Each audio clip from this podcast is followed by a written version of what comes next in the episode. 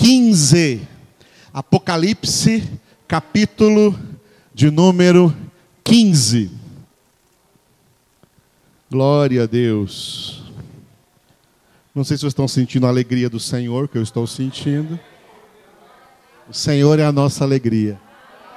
A alegria do Senhor é a nossa força. Apocalipse, capítulo de número 15.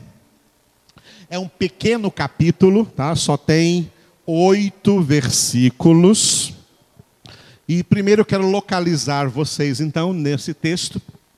Nós estamos desde a primeira reunião de janeiro, cada uma lendo um capítulo.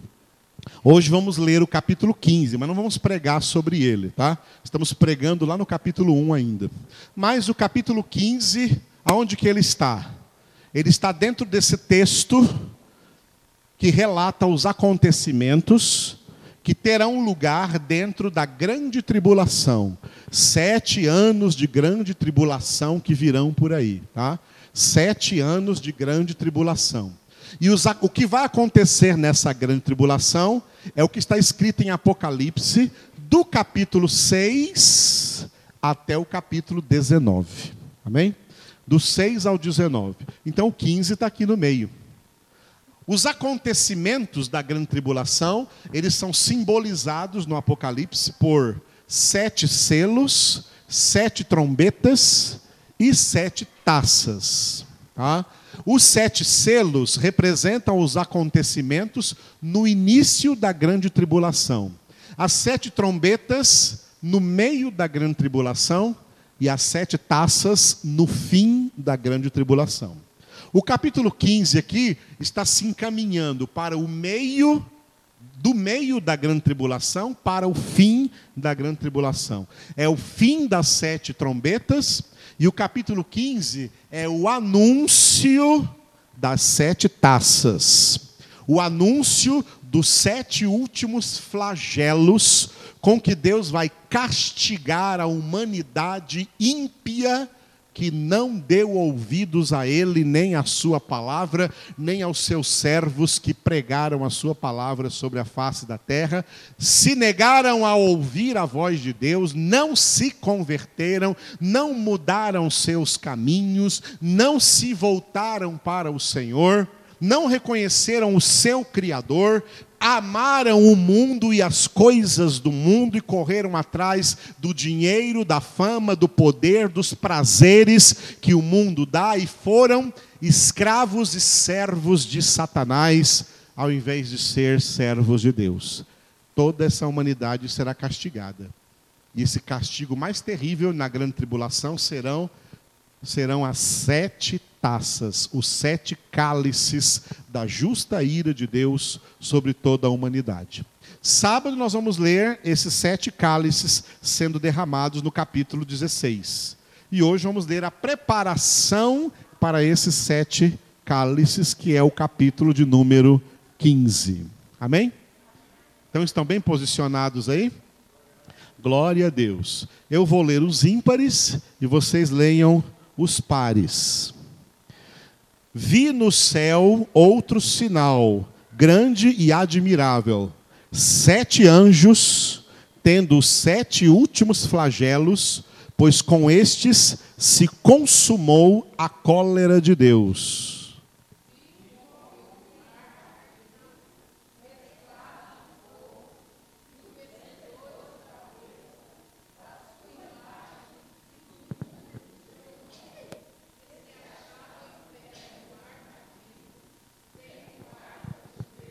E entoavam o cântico de Moisés, servo de Deus, e o cântico do Cordeiro, dizendo: Grandes e admiráveis são as tuas obras, Senhor Deus, Todo-Poderoso, justos e verdadeiros são os teus caminhos, ó Rei das nações.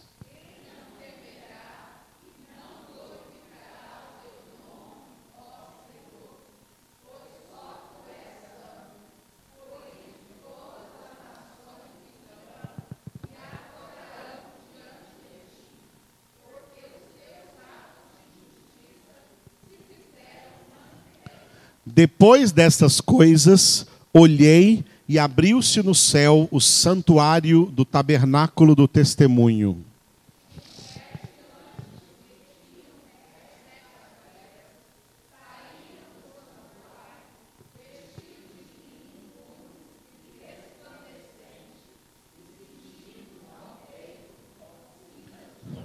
Então, um dos quatro seres viventes deu aos sete anjos sete taças de ouro, cheias da cólera de Deus, que vive pelos séculos dos séculos.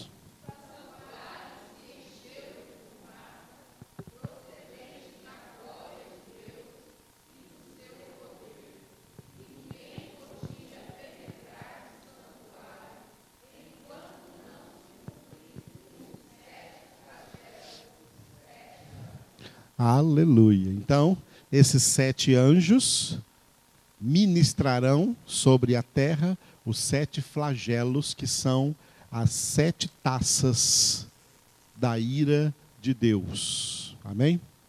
A Bíblia nos ensina o seguinte: que nós temos que considerar muitas coisas em Deus. Duas delas, Paulo diz em Romanos: considerai a bondade e a severidade de Deus. Deus é bondoso sem deixar de ser severo. E Deus é severo sem deixar de ser bondoso. Tem gente por aí considerando que Deus é só bondoso, não acha que Deus é severo, mas Deus é. Viu, amados? Deus é, e a Bíblia diz assim que horrenda coisa é cair nas mãos do Todo-Poderoso. Porque o nosso Deus, a Bíblia diz que Deus é amor, mas também diz que Deus é fogo consumidor. Portanto, tenha temor de Deus e busque o amor de Deus. Escape da ira e a única forma de escapar da ira de Deus é por meio de Jesus. Em Jesus achamos misericórdia, em Jesus achamos compaixão. O mundo sem Jesus vai achar a ira e a coisa vai doer. O primeiro dilúvio foi de, de, de água, o último dilúvio será de fogo sobre toda a terra. Muito bem, nós vamos voltar agora para o primeiro capítulo. E nós estamos aqui neste nessa parte do primeiro capítulo, cujo título é, diga, Patmos. Patmos é o nome de uma ilha que servia de prisão, de cárcere, onde muitos prisioneiros ali eram levados, muitos assassinos, homicidas eram colocados aí nessa prisão que ficava nessa ilha. Ilha, portanto, rodeada pelo mar, por água, não tinha como fugir, como escapar. Uma prisão de segurança máxima. E quem se encontrava também nessa prisão era o apóstolo João. O apóstolo João, que foi conhecido como o apóstolo, o, o, discípulo amado de Jesus, embora ele mesmo tenha dado a ele esse apelido, um discípulo amado de Jesus.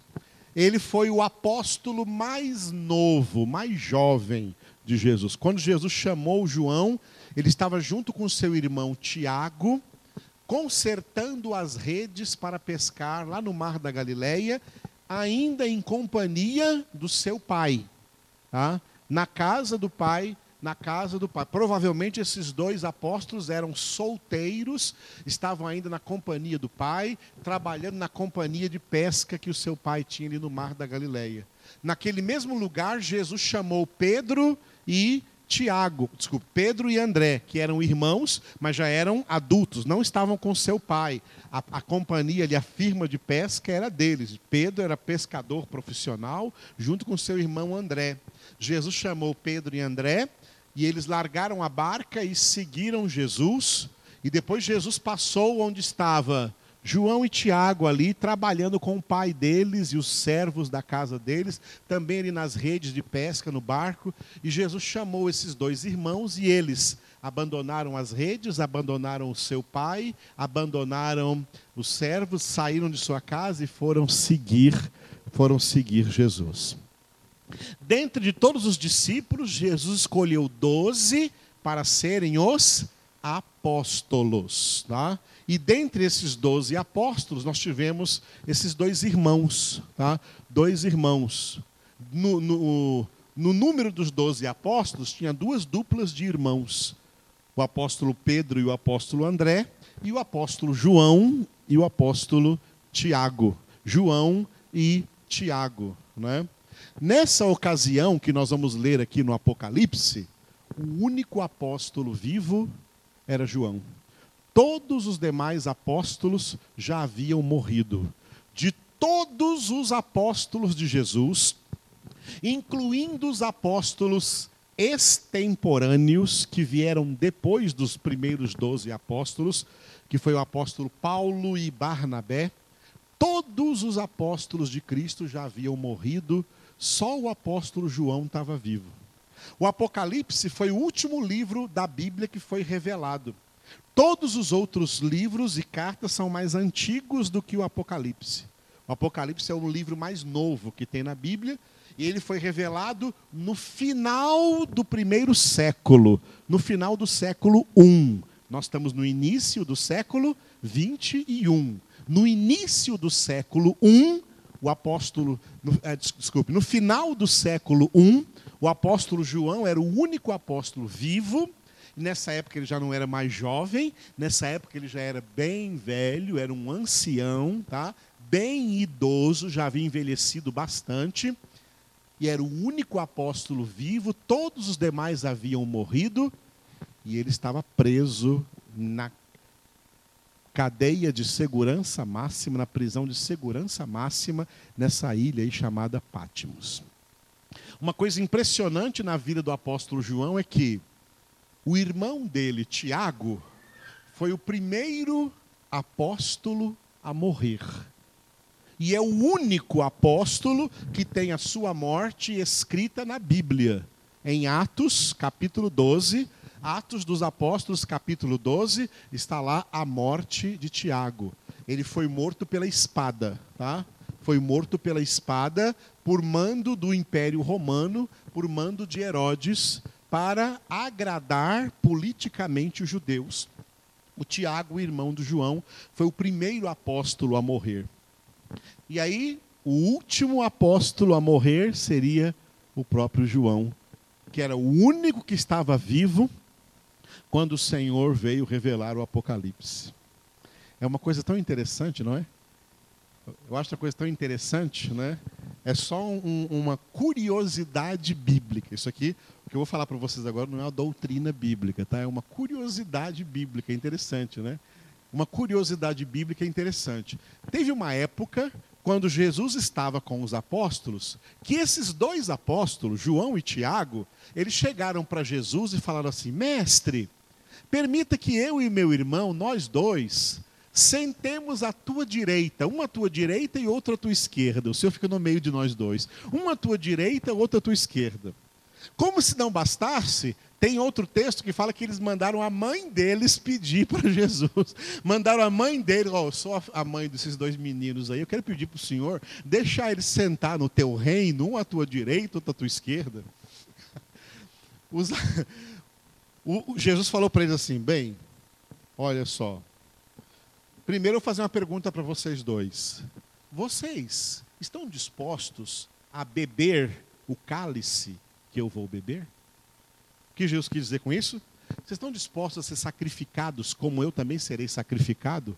Vocês estão dispostos a ser sacrificados, se sacrificarem por mim até a morte, até morrer por mim? E os dois falaram: Claro, Senhor, amém, estamos dispostos. E Jesus falou: Amém, muito bem. Tá? Vocês vão beber o cálice que eu bebo. Mas sentar à minha direita ou à minha esquerda não compete a mim, compete ao Pai. É o Pai que vai escolher esses lugares. Né?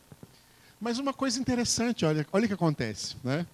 Se a gente criasse uma figura, isso aqui eu, eu criando, tá? Uma figura, isso aqui não, não, é uma doutrina bíblica que eu vou falar agora, não, tá? Só é uma curiosidade minha aqui, de Edivaldiana aqui.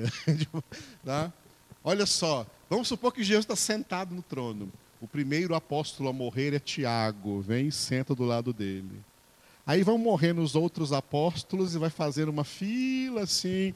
Cada apóstolo vai morrendo Pedro, André, Bartolomeu, Mateus, vão todos, Paulo, Barnabé, todos morrendo, quase fechou o círculo. Falta uma cadeira, o último foi João, Tiago João. Tiago foi o primeiro, João foi o último dos apóstolos a morrerem, tá? E claro, morreram todos os apóstolos morreram por Jesus. Morreram com um tipo de morte que dá glória a Deus. Tipo de morte que dá glória a Deus. Tem certos tipos de morte que são uma desonra, mas tem certos tipos de morte que são uma honra.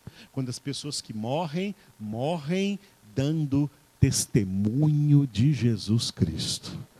Seja em qual for a situação em que morrem, morrem dando testemunho de Cristo Jesus. Por isso que a Bíblia fala que preciosa é ao Senhor a morte dos seus santos. Aleluia. Em contrapartida, diz que Deus não tem nenhum prazer na morte do ímpio. Tá? Deus não tem nenhum prazer na morte do ímpio, porque a morte do ímpio é uma lástima. Mas a morte dos seus santos, porque eles morrem glorificando a Deus, eles morrem dando testemunho do seu Senhor. E assim aconteceu com todos os apóstolos de Cristo Jesus. Menos Judas Iscariotes, que foi substituído por Matias, tá? E Matias, então, também foi assim, né, martirizado por causa de Cristo Jesus. Aleluia. Muito bem, o apóstolo João está preso aí nessa ilha aí de Pátimos, né? Então, nós vamos ver no versículo 9, diga, João em Pátimos. E depois do versículo 10 ao 20, diga, visão de Jesus. Preso naquela ilha, olha só, hein? numa prisão, lugar deprimente, lugar frio, lugar sem amor, lugar de criminalidade, lugar de sujeira, sujeira física, sujeira moral, sujeira espiritual, lugar sem conforto, lugar de abandono, de rejeição. E nesse lugar estava um homem inocente, preso ali, não porque cometeu algum crime, preso ali, porque pregou o nome de Jesus porque era crente em Cristo Jesus, porque era um homem de Deus. E num lugar terrível como aquele, num lugar terrível como aquele, né? Porque muitas vezes na religiosidade a gente imaginaria que Deus ia aparecer se a gente fizer um ambiente bem bonito e preparar tudo legal. Agora o Senhor pode aparecer para nós aqui. Não, num lugar um lugar aonde poderia dizer que tem de tudo menos Deus. Não foi numa igreja, não foi numa congregação, não foi num lugar considerado santo. Pelo contrário, um lugar de impiedade, de maldade.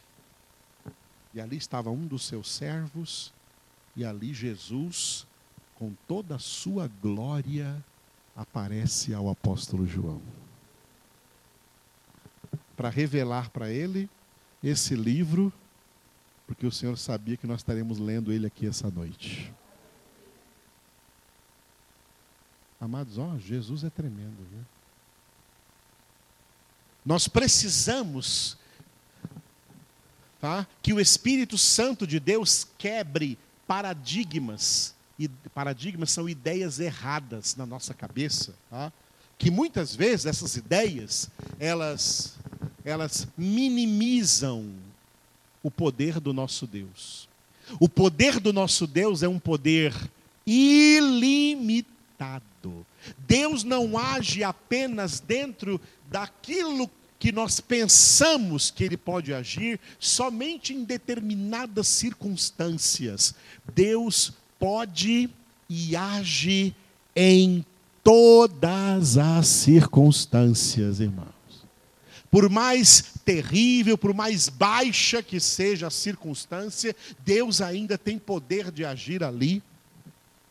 Por isso, Davi disse no Salmo 139: Ainda que eu faça a minha cama no mais profundo abismo, tu estás lá também comigo. Ou seja, o que, que Davi quis dizer com isso? Ainda que eu chegue no fundo do poço, ainda que eu chegue na mais profunda depressão, o Senhor está lá para com poder para tirar você desse abismo, para tirar você dessa depressão. Ele pode se manifestar a quem ele quiser, onde quer que estejam e em qualquer situação em que estejam. Esse é o nosso Deus. Nunca pense em Deus de maneira limitada. Pense em Deus de maneira ilimitada. Paulo pregou sobre isso em Efésios 3:20. Aquele que é poderoso para fazer infinitamente mais do que tudo que pedimos ou pensamos pelo seu poder que opera em nós. Grande é o Senhor. Grande é o Senhor. Grande é o Senhor. Declare isso: grande é o Senhor. Poderoso é o Senhor. Onipotente é o Senhor. Todo-poderoso é o Senhor. Diga aleluia. Glória a Deus. Hoje nós vamos ficar só com o versículo 9 aqui. Eu não tenho pressa, não, tá? João em Pátimos é o título do versículo 9. E olha o que o João escreveu. Eu, João, irmão vosso e companheiro na tribulação, no reino e na perseverança. Em Jesus, achei-me na ilha chamada Pátimos, por causa da palavra de Deus e do testemunho de Jesus. Leia todo o versículo.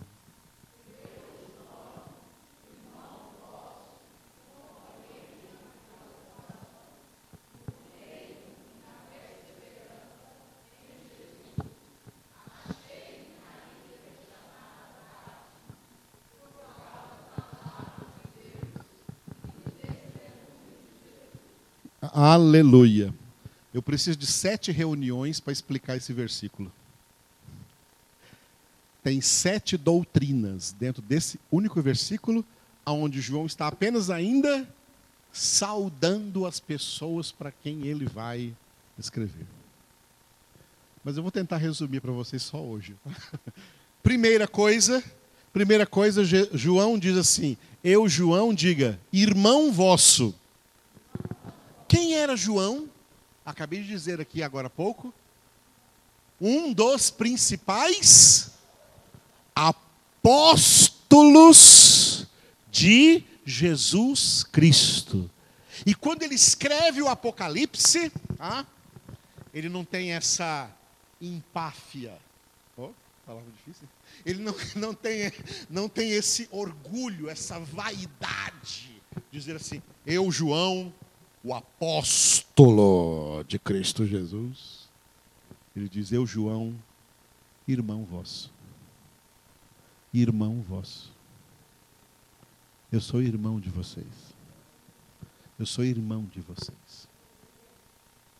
A religiosidade é uma coisa tão perniciosa que ela cria uma coisa que se chama vaidade religiosa.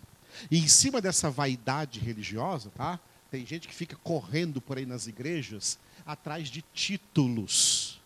Título de pastor, título de presbítero, título de evangelista, título de diácono. E nos últimos tempos as pessoas até acharam que isso era pouco e foram para o título de apóstolos. Já tem gente agora aí com título de arcanjo. Já pensou? Oh, mas o que, que é isso? O que, que é isso? Isso é vaidade. Isso é soberba. Isso é orgulho. Isso é o pecado de Satanás. É a síndrome de Lúcifer. Não existem títulos. Existem serviços. Ah? Pastor não é o meu título. Pastor é o meu serviço, é o serviço que eu realizo conduzindo vocês, as ovelhas de Jesus, às verdes pastagens da palavra de Deus, para que vocês sejam alimentados na palavra de Deus. É isso, o serviço do pastor. Glória a Deus. Mas eu sou irmão de vocês, igualzinho a vocês. Eu não sou superior a vocês por ser pastor. Eu sou igual a vocês, estou no mesmo nível de vocês. Estamos aqui no mesma luta, no mesmo combate, na mesma fé e também no mesmo amor, na mesma esperança, no mesmo espírito, com a mesma palavra. Estamos no mesmo barco. Eu não sou superior a vocês. Só tem um aqui que é superior a todos nós: Jesus. Jesus é superior. João se apresenta assim também, irmão. Eu quero aproveitar, irmão, para lembrar: são três coisas que nós temos que guardar para nós, para nossa vida. Três coisas que são importantes para nós: ser filhos, somos filhos de Deus. João 1,12 está escrito que Deus nos deu o direito de sermos feitos filhos de Deus. Como somos filhos de Deus? Jesus passou a ser o irmão mais velho, primogênito. Irmão nosso e nós, filhos de Deus, somos também irmãos uns dos outros. Filhos irmãos. E na qualidade de filhos e de irmãos, somos também servos. Servos de Deus, servos de Cristo, mas também, irmãos, servos uns dos outros. Quando eu falo para você que ore pelo seu irmão, sai do lugar, ore por alguém, você está fazendo um serviço. O servo é o que faz um serviço. Filhos de Deus, irmãos em Cristo, têm serviço a fazer. São três elementos que eu não quero nem chamar de títulos, não são títulos honoríficos. São três elementos essenciais que faz parte da essência do verdadeiro cristão: ser filho, ser irmão, ser servo. Levante a mão direita e diga: somos filhos, somos irmãos, somos servos. João se apresenta assim: ó, eu, João, irmão vosso. Além de irmão, ele colocou aqui também, diga companheiro. Companheiro. Companheiro. Nós somos também companheiros em muitas coisas. Tá? Companheiros em muitas coisas. João cita três aqui. Diga, companheiro na tribulação. Está pensando que você passa por tribulação sozinho? Eu também passo. Todos nós passamos. Jesus, nosso irmão mais velho, Senhor e Salvador, disse para nós: No mundo tereis aflições, mas tem de bom ânimo, eu venci o mundo. Jesus não disse que os seus discípulos no mundo não teriam tribulações, pelo contrário, disse que teriam. Tá? E a nossa fraternidade, uma das coisas que nos dá força na tribulação é saber que eu não estou sozinho nessa tribulação. Não sou só eu que estou em tribulação. Todos os meus irmãos verdadeiros em Cristo na face da terra estão em tribulação. E o Senhor fortalece todos nós. Tá? Então diga, companheiros na tribulação. Segundo, companheiros, com, diga, companheiro no reino. O reino de Deus, sabe o que é o reino de Deus? O reino de Deus, vou falar bem fácil para você entender, é um país novo que Deus está formando. O reino de Deus é uma nação nova que Deus está formando. O reino de Deus é uma nação que não possui aqui nessa terra nenhum palmo de terra. O reino de Deus é composto de pessoas como Abraão, por isso as pessoas desse reino são também chamados filhos de Abraão. São pessoas que não têm, como Abraão não teve em Canaã nenhum pedaço de terra, ele só comprou, sabe o que ele comprou? A cova. Já comprou a sua? Pode comprar, viu? Já está à venda por aí. Ele só comprou a cova.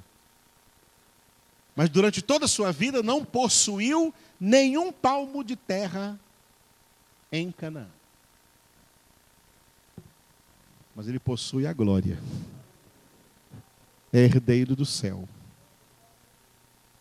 Os cidadãos do reino de Deus não são herdeiros na terra, são herdeiros no céu. Os cidadãos do reino de Deus não possuem tesouros na terra, ele possui tesouros no céu. Onde a traça não rói, onde a barata não rói, onde o ladrão não fura e não rouba, e é ali que está o seu coração. O reino de Deus é uma nação espiritual. Por isso a Bíblia ensina para nós que nós, filhos de Deus, não temos nenhuma nação aqui na terra. Eu não sou mais brasileiro, só sou brasileiro no documento por enquanto aqui, porque tem que ter um documento dizendo que eu sou nacionalidade brasileira, mas eu não sou mais brasileiro, eu sou cidadão do reino de Deus. Você não é mais brasileiro, você é cidadão do reino de Deus. Para de ficar se lixando aí pelo Brasil. Ora pelo Brasil e testemunha para o Brasil, prega o evangelho para o Brasil, mas a sua bandeira não é o Brasil, a sua bandeira é Cristo. A sua nação é o reino de Deus. E a Bíblia diz, claro, nós não temos, não possuímos aqui na terra nenhuma nação. A nossa nação é a que há de vir. A nossa pátria é a pátria celestial, a que há de vir. Aqui nós somos duas coisas: peregrinos e estrangeiros. E a nação que Deus está formando é uma nação de gente escolhida a dedo pelo próprio Deus. Deus escolheu essas pessoas antes da fundação do mundo.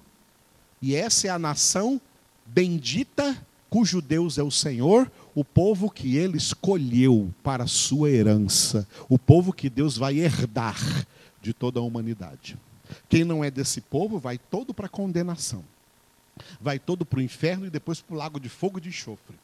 Só quem é desse povo eleito de Deus é que vai para a glória, é que vai para o céu. Porque essa nação eleita, raça eleita, povo de propriedade exclusiva de Deus. E nessa nação tem pessoas que Deus escolheu dentre todas as nações da terra. Tem brasileiros, tem mexicanos, tem paraguaios, tem norte-americanos, tem canadenses, tem espanhóis, tem italianos, tem japoneses, tem chineses sem vírus e assim por diante. Tá? Então, a, a, a, povo que Deus escolheu. E cada um deles perde cidadania na terra para ganhar cidadania no céu. O que você quer? Cidadania na terra ou cidadania no céu? Não, tem gente que não entendeu. Você quer o quê? Cidadania na terra ou cidadania no céu? Não pode ter as duas. Ah, eu quero as duas. Não, as duas não pode, tem que ter uma só. Ou você tem cidadania na terra, ou você tem cidadania no céu. Aonde é a sua cidadania? Então nós somos companheiros no reino. Companheiro no reino. Terceiro companheiro, diga, companheiro na perseverança. Companheiro na perseverança. Jesus disse que sem perseverança não tem salvação. Mateus 24, 13. Aquele que perseverar até o fim, esse será salvo. Aquele que perseverar até o fim. E Paulo disse, né, e Tiago também, que a perseverança ela é formada na tribulação. É a tribulação, através da tribulação, que a perseverança é formada. Então nós precisamos de, de tribulação. Sem tribulação não haverá perseverança. É no meio da tribulação que nós adquirimos perseverança para perseverar até o fim e ser salvos. Por isso, todos os irmãos em Cristo são, diga, companheiros na perseverança. Repita bem forte. Somos companheiros na tribulação. Somos companheiros no reino. Somos companheiros na perseverança. Diga aleluia. Agora, ele põe uma vírgula depois de perseverança e coloca o quarto elemento. São sete hein, que eu falei, né? Preguei quatro, até agora falta só três. O, o, o, o próximo elemento, o quarto elemento, aliás, o quinto elemento, quinto, né? Um, dois, três, quatro. Não, tá certo. Não. O primeiro é irmão, segundo, companheiro na tribulação, terceiro, companheiro no reino, quarto, companheiro na perseverança. Agora, quinto, diga, em Jesus. Sabe o que é aquele em Jesus? Porque ele não está. O em aqui não está ligado na perseverança, por isso que tem uma vírgula. Não é companheiro na perseverança em Jesus, não. Apesar de que é sim, perseverança em Jesus. Mas nesse texto aqui, a perseverança tem uma vírgula ali. Esse em Jesus aqui está afastado, ali está isolado. Diga em Jesus. Em Jesus é uma situação espiritual. É um estado espiritual. Só existem dois estados espirituais: o estado da salvação e o estado da condenação. Não existe um terceiro estado espiritual. Só existem dois estados espirituais: o estado da salvação e o estado da condenação. O estado da condenação é sem Jesus. Tira o S e vira o estado da salvação em Jesus. Romanos 8:1 está escrito: nenhuma condenação há para os que estão em Cristo Jesus. João está dizendo: sabe por que eu estou preso aqui? Traduzindo um pouco o que João disse ali. Sabe por que eu estou preso aqui nessa ilha de Pátimos? É porque eu estou em Cristo. Eu estou em Cristo. Fisicamente, eu posso estar aqui nessa ilha, fisicamente, eu posso estar aqui nessa prisão, fisicamente, eu posso estar aqui nessa situação desagradável, mas espiritualmente eu não estou, não. Espiritualmente eu estou em Jesus. Fisicamente você pode estar nesse mundo atribulado, fisicamente você pode estar trabalhando, estudando, criando sua família nesse mundo que jaz no maligno mas você está em Jesus. Isso faz toda a diferença. Quem está em Jesus. Aleluia. Só sobre isso precisava de sete dias para pregar. Está em Jesus. Esse é o nosso estado privilegiado de salvação. Sem Jesus, as pessoas sem Jesus, elas estão debaixo do poder do inimigo. O diabo manda nelas. Falando assim em português bem claro, o diabo faz delas gato e sapato. O diabo faz o que quer na vida dessas pessoas. Ele nada de braçada na vida delas. Ele domina sobre elas. O diabo domina sobre as pessoas que não têm Jesus. As pessoas que estão sem Jesus.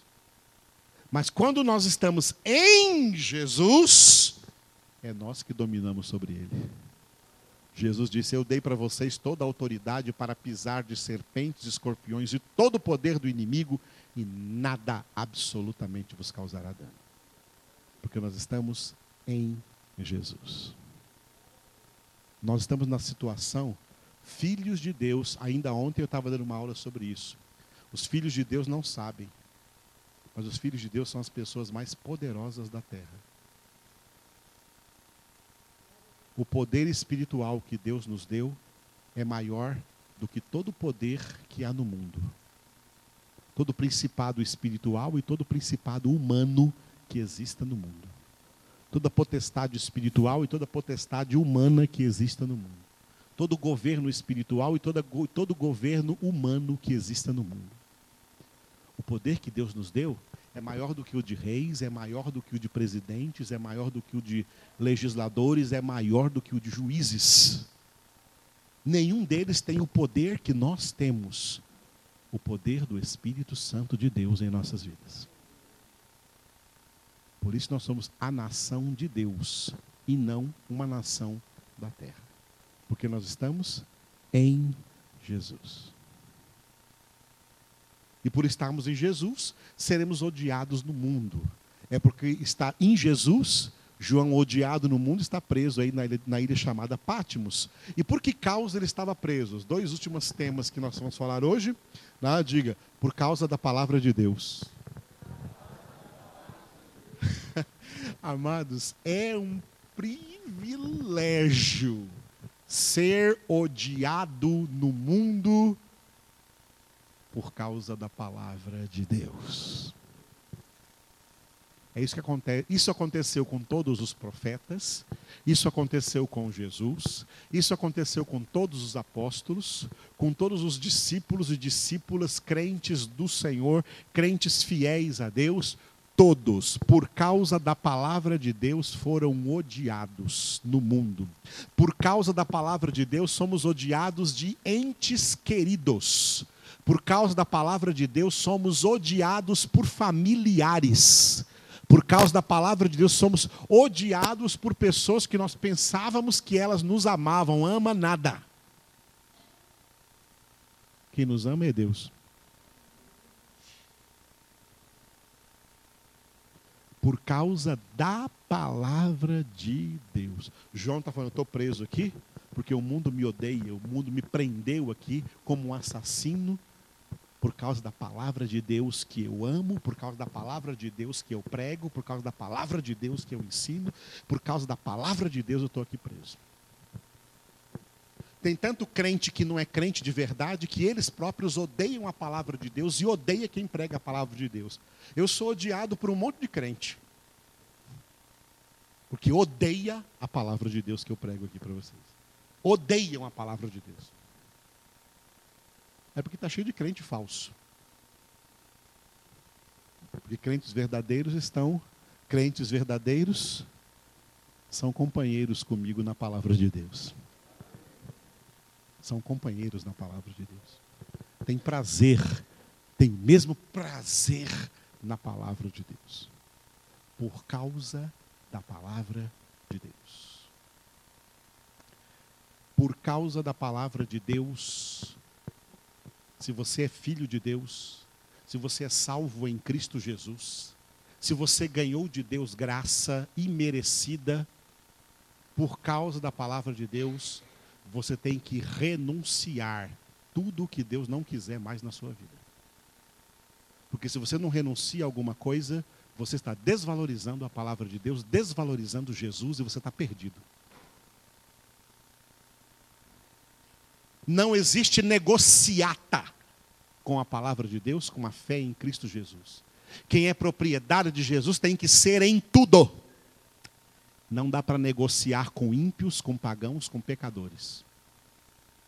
Pode ter alguém na sua família negociando com você. Ah, você não tem que ir tanto na igreja, você não tem que ler tanta Bíblia, deixa um pouco disso, vem um pouco para a diversão, vem um pouco para o mundo igual nós estamos. Isso é proposta de Satanás. Quem é de Deus é de Deus e é quente. E não é morno, porque os mornos serão vomitados. É assim ou não é assim? Jesus é radical. Se alguém quer me seguir, negue a si mesmo, tome sua cruz cada dia e siga-me. E siga-me. Ah? E siga-me.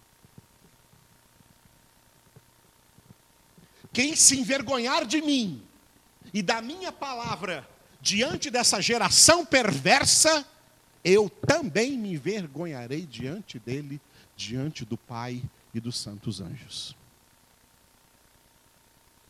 Porque quem quer salvar a sua vida nesse mundo, perdê-la para a eternidade. Mas quem, por amor de mim e da minha palavra, perder a sua vida nesse mundo, ganhá-la para a vida eterna. Jesus é bem claro.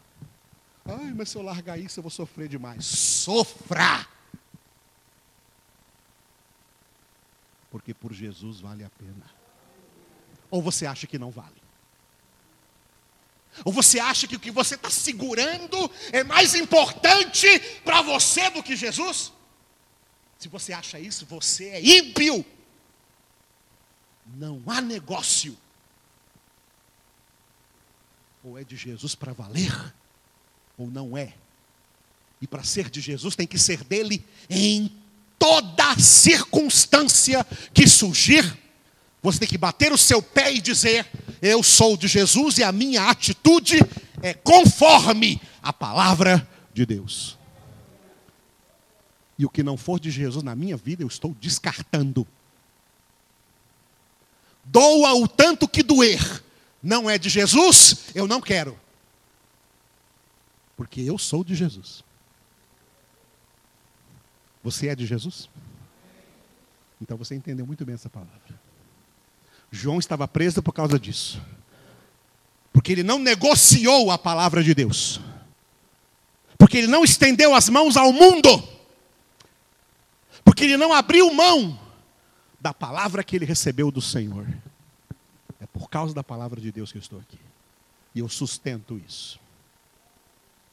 E por último, diga, por causa do testemunho de Jesus. Amados, Jesus disse: sereis minhas testemunhas. Isso é uma coisa completa que eu acabei de dizer.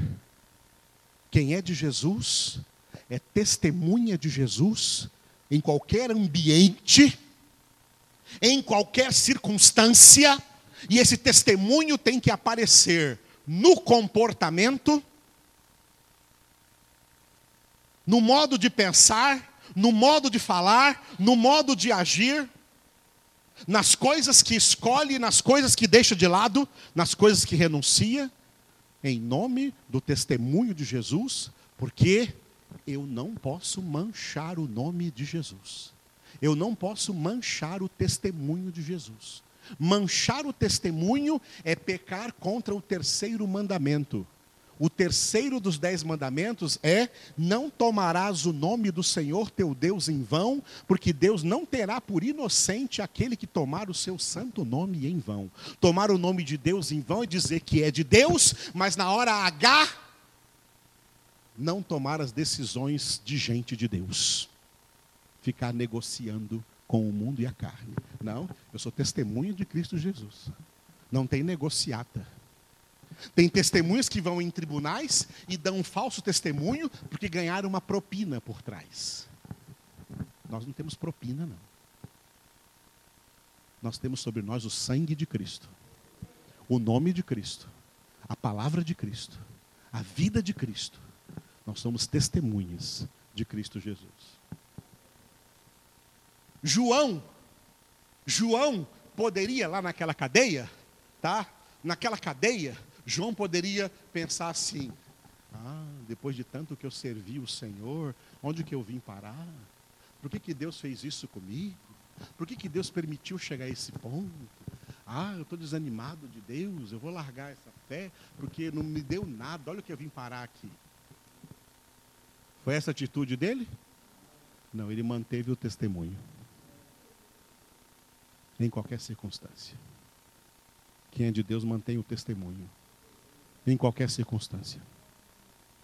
Em nome de Jesus. Pronto, preguei os sete temas em um dia só. Eu precisava de sete noites para pregar essas sete coisas que eu preguei para vocês. Primeira, irmão. Segunda, companheiro na tribulação. Terceira, companheiro no reino. Quarta, companheiro na perseverança. Quinta, em Jesus. Sexta, por causa da palavra de Deus. E sétima, por causa do testemunho de Jesus. Riquíssima essa palavra, não é verdade?